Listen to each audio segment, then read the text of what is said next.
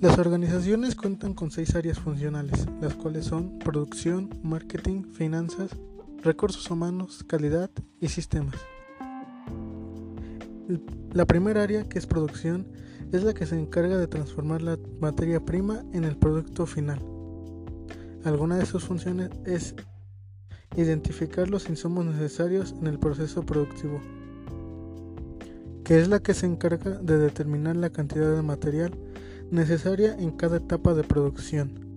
Otra función de esta área es mejorar e innovar. Esta se encarga de detectar procesos que se pueden mejorar y pensar en innovación para minimizar costos y tiempo.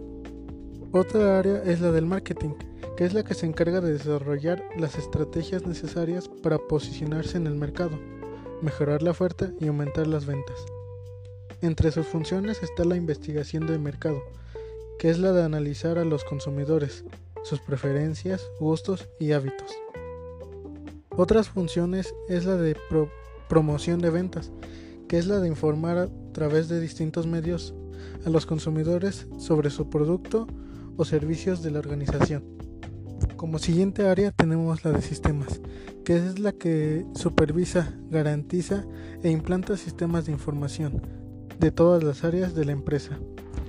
Sus funciones pueden ser implementar medidas de seguridad tecnológicas y, otra puede ser la de elaborar, gestionar y controlar los planes de inversión e en la informática.